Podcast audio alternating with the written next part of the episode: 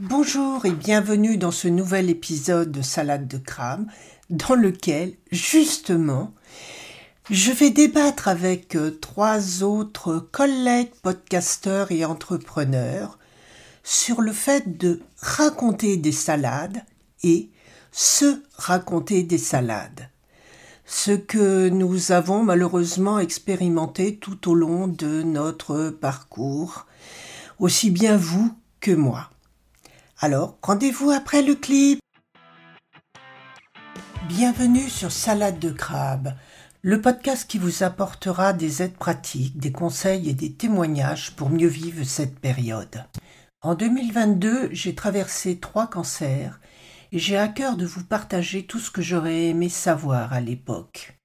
Que vous soyez malade, aidant ou thérapeute, vous trouverez ici des ressources pour mieux comprendre ce que l'on vit en temps réel. Alors, bienvenue sur ce podcast et bonne écoute.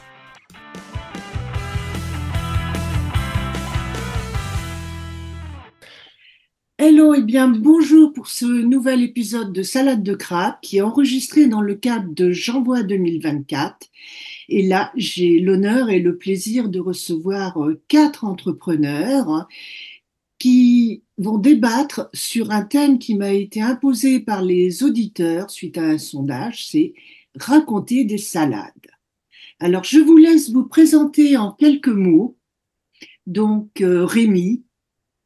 Rémi, entrepreneur euh, en Sud-Ardèche dans la menuiserie, podcasteur et plein d'autres choses et ton podcast s'appelle Escale en Ardèche, où je vous invite euh, à venir découvrir ce beau territoire.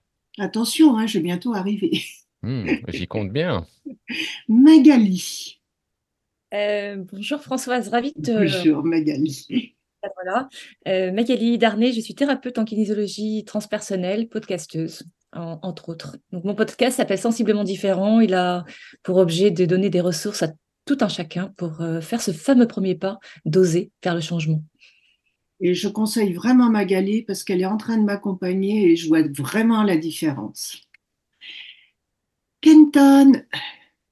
Bonjour Françoise, bien merci de m'accueillir. Donc moi, je suis euh, podcasteur en devenir puisque je vous connais à travers l'Académie du podcast et donc je suis en train de préparer les choses ça avance très, très bien et en fait, moi, ça va parler, ben, d'hypnose médicale puisque je suis professionnel de santé et formateur dans ce domaine-là.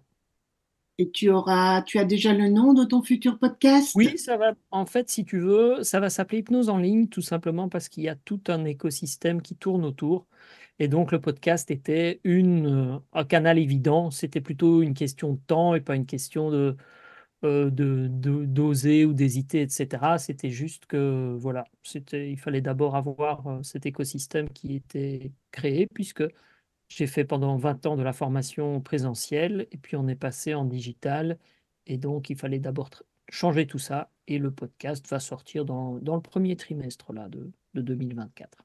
Et ce qui est drôle, c'est que l'hypnose est une des rares techniques que je n'ai jamais essayées et que je ne connais pas. Ah, bah écoute, voilà, on va aller euh, finalement en Ardèche et euh, on fera de l'hypnose. Comme ça, ça va être cool. Et Laetitia, bonjour. Bonjour Françoise, donc Laetitia Mazax, chiropracteur, et j'ai un podcast intitulé Mompreneur ambitieuse dans lequel j'ambitionne de d'accompagner, donner des conseils à toutes les mamans qui sont chefs d'entreprise, solopreneurs, indépendantes, pour les aider à jongler entre leurs différents rôles et leur permettre de booster leur business sans sacrifier leur vie de famille. Et j'en sais quelque chose parce que, ayant été entrepreneur et commerçante pendant plus de 20 ans, j'ai dû jongler comme ça et je connais les difficultés de, d'avoir toutes ces casquettes euh, en même temps. Eh bien, le thème d'aujourd'hui qui a été choisi est raconter des salades. Alors, mes chers collaborateurs, cela vous parle-t-il? Qu'est-ce que cela vous... À quoi cela vous fait penser? Allez, je me lance sur la question. Raconter des salades, moi, ce que ça m'évoque, euh, notamment dans, ma, dans mon parcours personnel et dans mon parcours professionnel, c'est quelque chose que je rencontre souvent dans la pratique. C'est le fait euh, de, se raconter des salades. Alors, je ne vais pas parler spécialement de raconter aux autres ou de, ou de ce que les autres peuvent nous raconter, mais c'est le moment où je dis, vous savez, vous pouvez avoir euh, plein de, de façons d'interpréter ce que vous avez comme relation avec les autres. Et ça, ça m'intéresse que de façon secondaire. Mais par contre, ce qui m'intéresse, c'est qu'est-ce que vous vous racontez vous comme histoire? Et qu'est-ce que vous vous racontez pour euh, que votre écosystème fonctionne? Ou que pour vous persuader de faire certains choix dont vous sentez que c'est pas complètement aligné mais quand même vous avez envie de le faire pour plein de raisons. Parfois c'est de la loyauté parfois c'est des croyances etc mais qu'est-ce que vous vous racontez pour en arriver là? Et à quel moment vous vraiment vous mentez ou vous, vous racontez quelque chose de l'ordre de l'illusion pour euh, justifier quelque chose? Et c'est là où je dis attention, il y a peut-être un appel sur euh, est-ce que c'est une bonne idée ou est-ce que ça, interroge le fait d'être vraiment sincère envers soi-même, authentique, même si les choses sont parfois euh, euh, sans, sans, poser de jugement de bien ou de mal, mais en tout cas d'être honnête envers soi-même sur pourquoi on fait des choses et vers où on va. Donc ça, c'est un truc qui me parle vraiment quotidiennement dans mon parcours et aussi dans ma pratique. Et là, ce dont tu parles, c'est se raconter des salades et ce qui est différent de la petite voix qui te dit n'y va pas parce que euh, et là le défilé de toutes les peurs, de toutes les, les choses qui, qui, viennent nous dire non, surtout ne fais pas ça. C'est bien ça la différence entre les deux. Oui.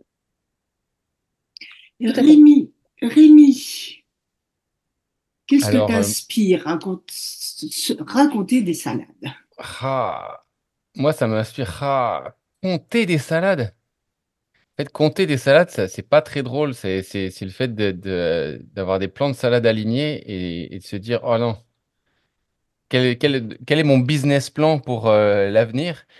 Alors que je serais plutôt dans compter les salades, c'est-à-dire leur raconter une histoire.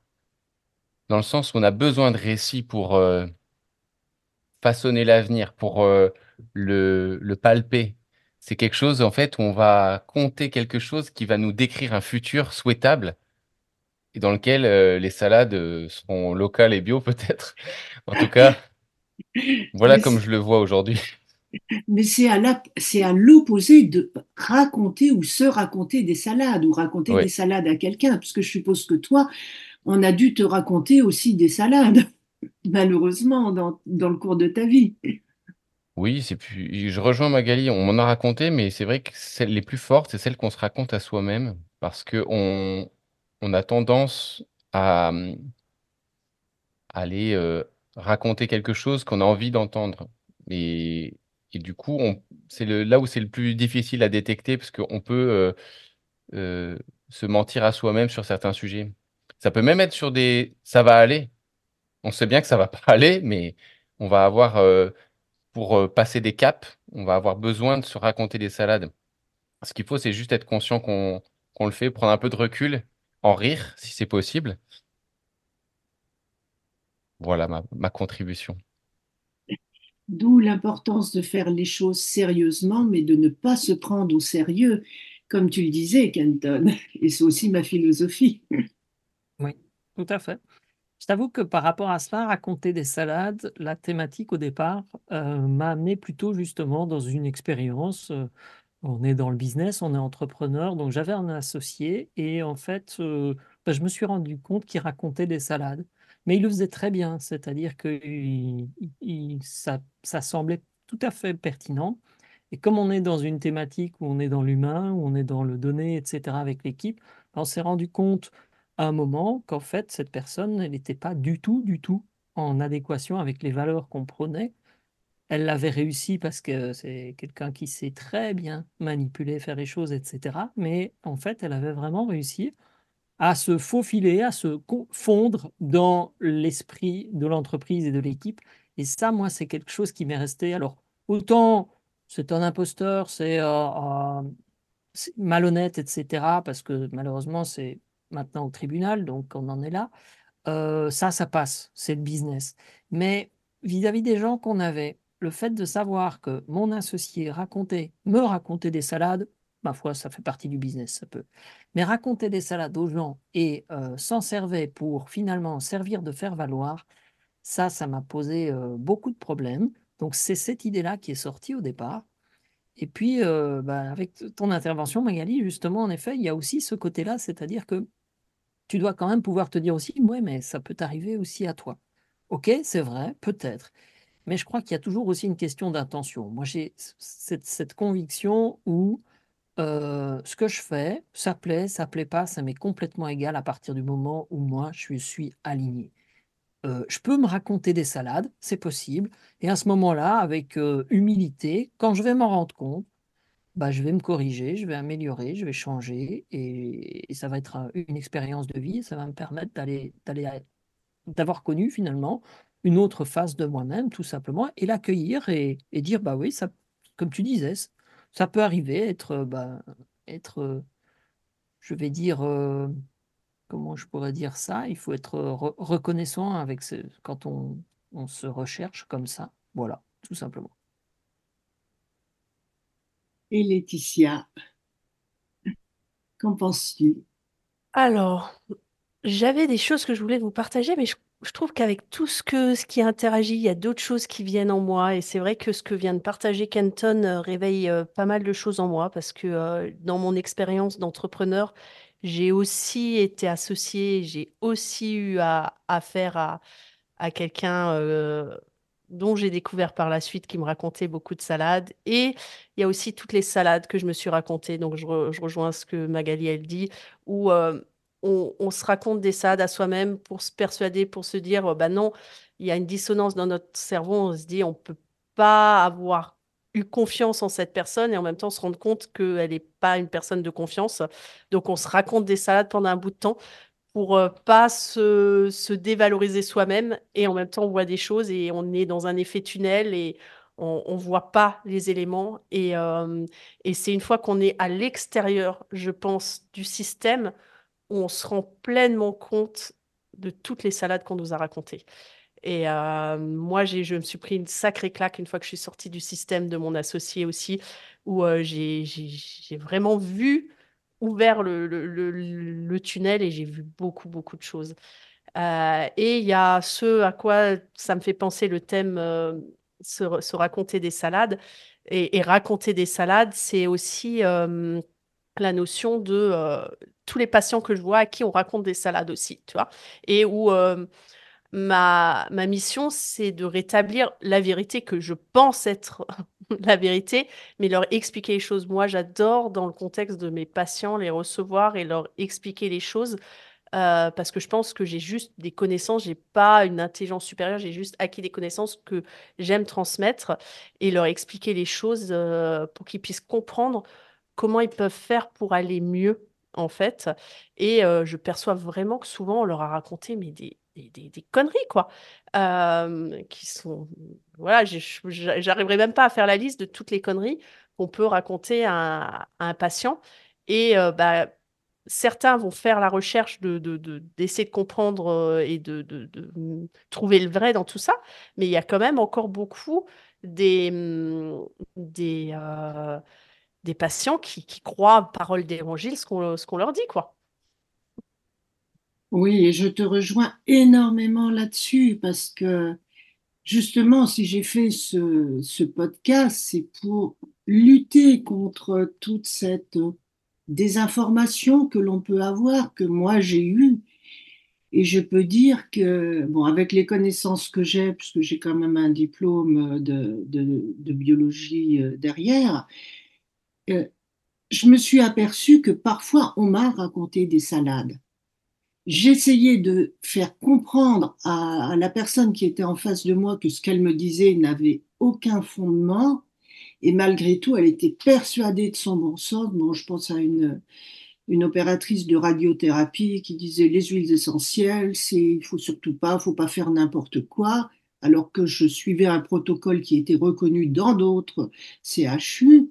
Bon, j'ai laissé tomber parce que de toute façon, il n'y avait rien à dire, rien à faire mais je veux lutter contre vraiment ces salades que quelquefois certaines personnes, alors je dirais, est-ce que c'est par, euh, par une foi dans, dans ce qu'elles ont cru, dans, dans ce qu'elles ont appris, dans, dans leur toute puissance parfois, parce que la médecine est aussi très patriarcale.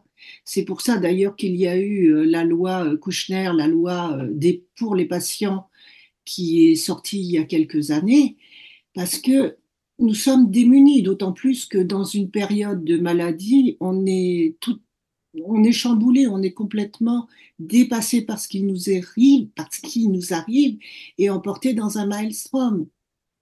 Et je trouve que c'est d'autant plus inadmissible que certaines personnes, sûres de leur bon sens, racontent des fois des choses, euh, racontent des salades. Et il faut pouvoir faire ce pas en arrière et aller chercher l'information là où, elle est bien, là où elle est sûre. Et c'est vrai que c'est bien parce que cette discussion a permis de voir les différents, les différents côtés de raconter des salades. Parce que cela est venu à partir du titre de ce podcast Salade de crabe. Parce que moi, je voyais salade comme un melting de goût melting pot de goût, du salé, du sucré, de l'amer, donc du rire, des pleurs, de la joie, de l'angoisse, euh, vraiment ce qui fait partie de la vie. Mais salade, ça aussi d'autres connotations. Je voulais vous demander si vous aviez un dernier mot avant de clore, puisque je crois que Rémi est pressé par le temps maintenant.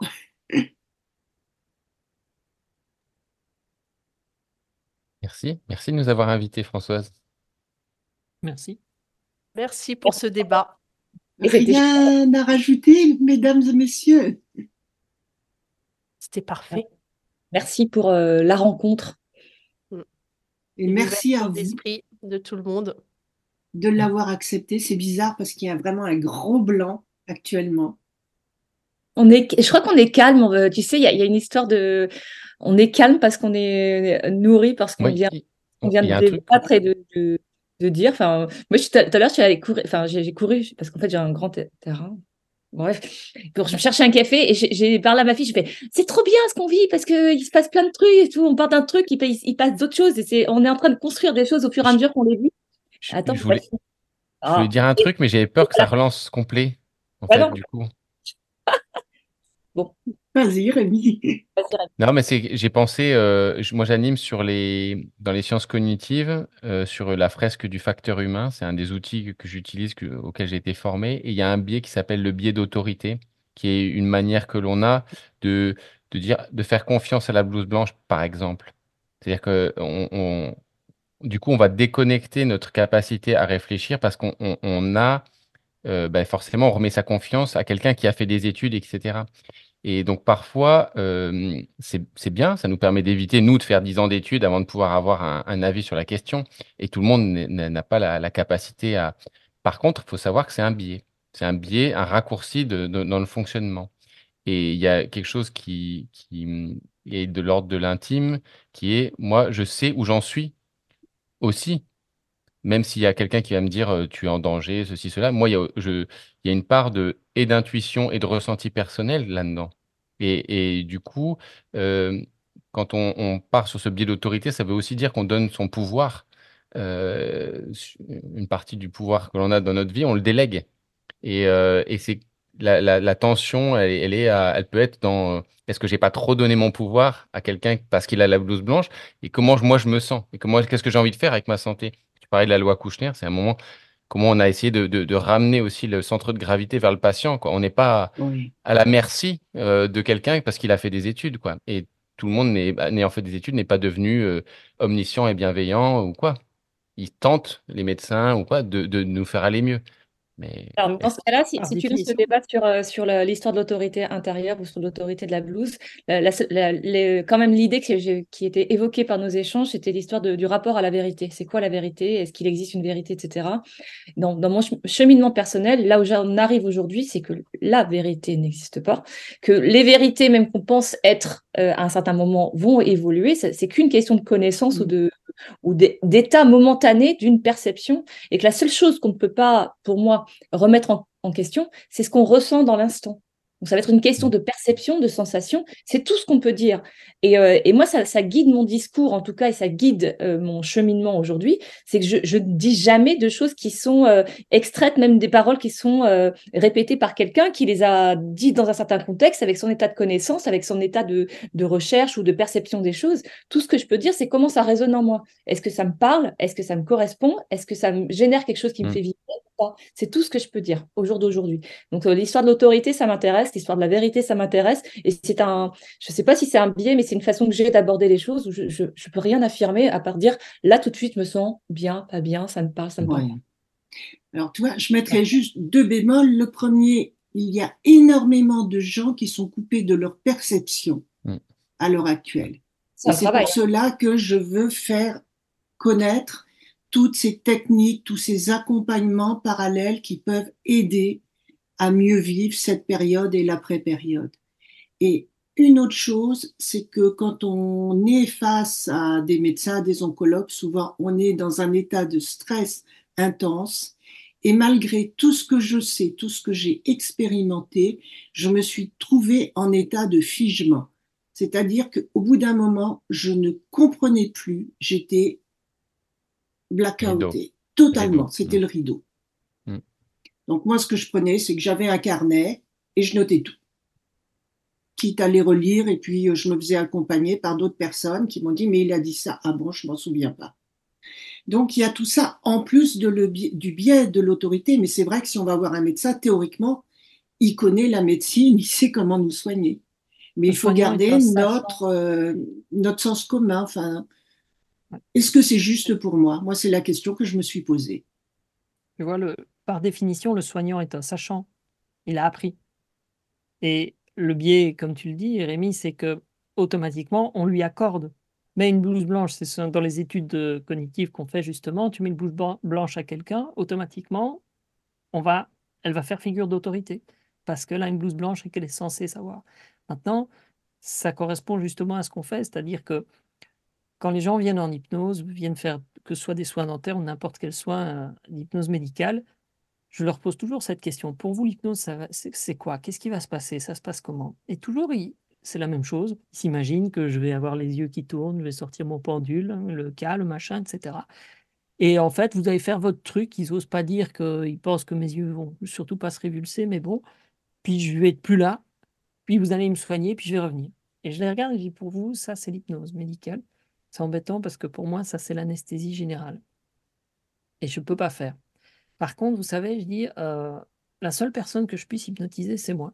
Je ne peux pas vous hypnotiser. Alors là, ils se disent, mais attends, euh, c'est pourquoi je viens vous voir? Par contre, je connais le chemin. Et ce que je peux faire, c'est vous montrer où il est. Parce que je ne peux pas me mettre à votre place. Et parfois, sur certaines problématiques, je vais prendre une rage de dents. J'ai jamais eu de rage de dents. Je sais très bien soigner une rage de dents. Est-ce que j'ai besoin d'avoir eu une rage de dents pour savoir bien la soigner? Non. Donc, quand les patients ont une rage de dents, ils me disent ça fait très mal, je dis bah écoutez, je, vous crois sur parole, j'ai cette chance que ça ne me soit jamais arrivé. Je vous promets que je vais faire de mon mieux pour que vous soyez soulagé, mais je ne peux pas me mettre à votre place. Donc, vous me dites que c'est comme ça, bah, je le prends. C'est, tu vois, j'ai beau, quand je fais mon anamnèse, je me mets en position basse, je récolte. Après, quand j'ai un diagnostic à faire, je vais me remettre non pas opposition, mais simplement de ramener la personne en disant, bah, vous savez, voilà. Et suivant les cas, bah, on va dire par exemple, prendre l'exemple des plans de traitement où tu vas proposer un plan de traitement dentaire à un patient, bah, je fais toujours ça, je vais toujours présenter en disant, écoutez, je suis obligé moi de vous présenter toutes les options thérapeutiques. Après, si vous êtes d'accord, je vous expliquerai ce que moi je choisirais si je le faisais pour ma maman ou mon papa. Et ça ramène les gens. Et cette valeur-là, bah, c'est ce qu'on enseigne en fait dans nos formations. Parce qu'en effet, le soignant, par définition, était un sachant. Certains s'en sont servis. Maintenant, on a Google, donc on remet cette défiance de l'autorité. Mais si on veut pouvoir accompagner les gens, c'est ce qu'on disait, si on veut pouvoir mettre de l'humain, bah, tu peux très bien savoir de quoi tu parles sans jamais, comme tu le disais tout à l'heure, tu peux travailler sérieusement sans te prendre au sérieux. Tu vois, je, je répète, ce matin, pendant quatre heures, j'ai fait le show, mais c'était clairement quelque chose de très scientifique, très médical, et c'était une valeur ajoutée parce qu'en plus, ils se sont éclatés. Voilà, tout simplement. Et on en revient à un autre problème qu'il y a actuellement dans, je dirais, dans les hôpitaux français, enfin le système médical, c'est le manque de formation à l'empathie, à l'écoute de l'humain. Moi, j'ai dit à un oncologue, vous êtes un très bon technicien et je vous remercie parce que vous m'avez très bien soigné, mais vous n'êtes qu'un technicien. Vous savez très bien soigner la maladie, mais vous ne soignez en aucun cas les malades. Je mm. crois que ça y a pas tellement plu, mais c'était dit, puisque maintenant, moi aussi, je suis comme toi, Magali, alignée. Euh, je dis ce que j'ai à dire et je suis moi. Ça plaît, ça ne plaît pas, en essayant de ne pas être agressive ou un minimum, mais d'être. Tu voulais dire par là, tu voulais dire par là que tu t'étais pas senti prise en compte dans, dans, ta totalité de ce que tu peux et ressentir. Lui, il avait traité la partie médicale, physique. Ah oui.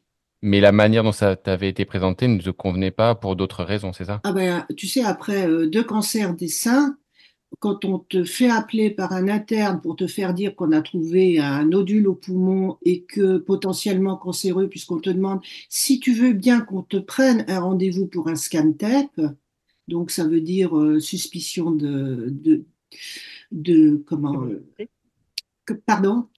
De malignité de malignité euh, c'est vraiment un, choc et c'est tout sauf de l'empathie. Et la loi Kouchner dit que rien ne doit être fait par téléphone. Quand je lui ai dit, il est monté sur ses grands chevaux en disant oui, mais il n'y a pas de bonne, raison, bonne façon, oui, mais, euh, oui, mais on doit tout dire au patient. Et un mois après, il avait oublié de me dire que euh, la radiothérapie était diminuée de 10 jours et il, avait, il est parti sans euh, prévenir ses patients, enfin il a changé d'établissement et sans transférer mon, dossier à un autre oncologue. Donc voilà, enfin bon, j'ai vécu plein de choses comme ça. Je crois que j'ai aligné les manques d'empathie de, des personnels. J'en ai également rencontré qui étaient pleins d'empathie, mais quand euh, tu, viens, tu viens de te faire opérer du poumon, qu'on dit vous rentrez chez vous. On t'avait dit une semaine et puis qu'au bout de trois jours, on dit vous rentrez chez vous demain. Que tu dis mais je tiens pas debout, chez moi j'ai des escaliers, comment je vais faire? J'aimerais aller en centre de repos.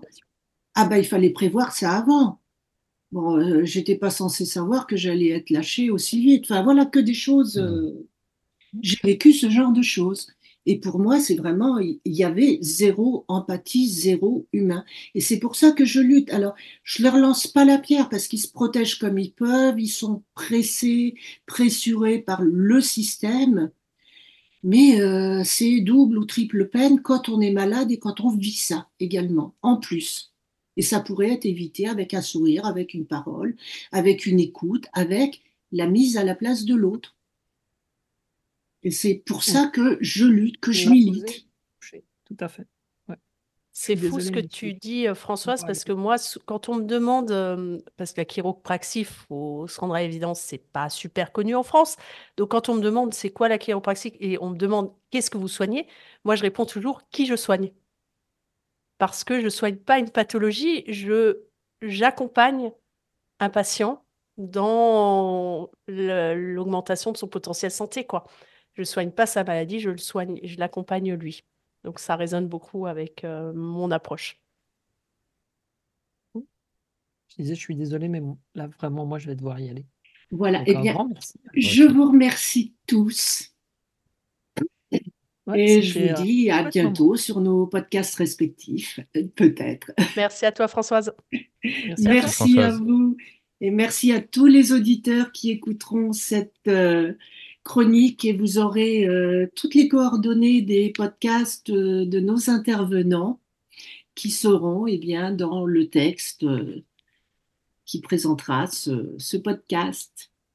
Et je vous dis au revoir et à bientôt pour un nouvel épisode.